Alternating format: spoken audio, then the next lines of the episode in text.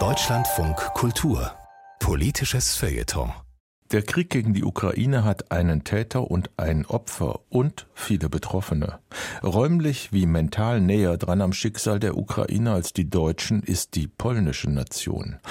Die polnische Schriftstellerin und Übersetzerin Dorota Danielewitsch erzählt nun, was ein Jahr Krieg mit Polen gemacht hat. Mir fällt seit dem Beginn des russischen Angriffskriegs gegen die Ukraine eine seltsame Entwicklung auf.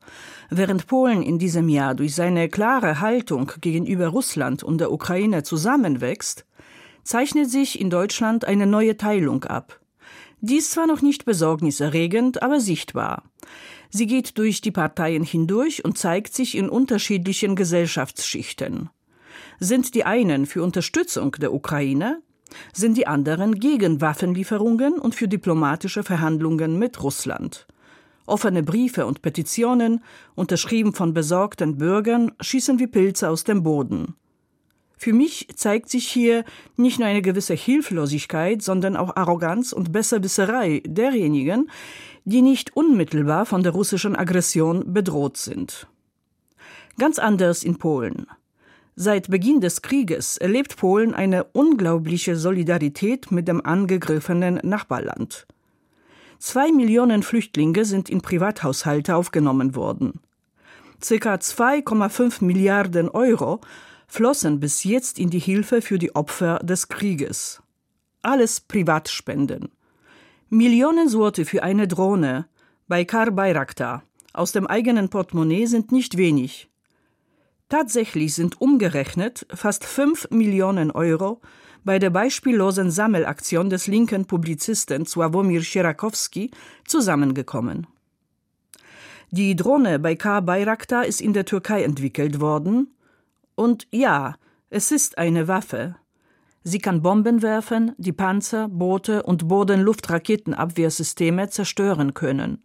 Und sie kann 24 Stunden in der Luft bleiben. In Polen haben die Massen von Spendern nicht lange überlegt, ob das moralisch verwerflich ist, diese gefährliche Drohne für die Ukraine zu kaufen.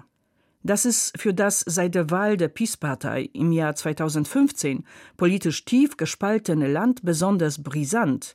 Denn in der Tat haben sowohl die Konservativen als auch die Linken die Aktion von Schirakowski unterstützt.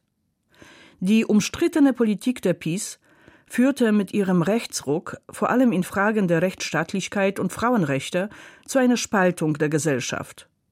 Die konkrete Unterstützung der Ukraine erscheint heute wie ein Klebstoff, der plötzlich die unterschiedlichen Lager zusammenhält.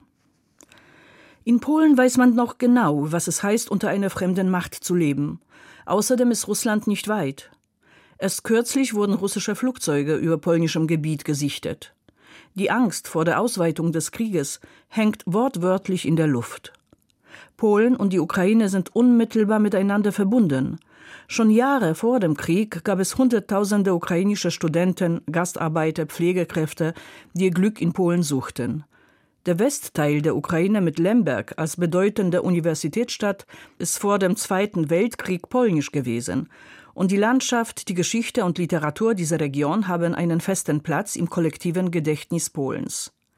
Ich verstehe, dass niemand es gerne hat, plötzlich aus dem Mittagsschlaf geweckt zu werden. Während sich manche deutschen Bürgerinnen nach dem seligen Schlummer sehnen, wurde Polen durch den Krieg hinter seiner östlichen Grenze wachgerüttelt.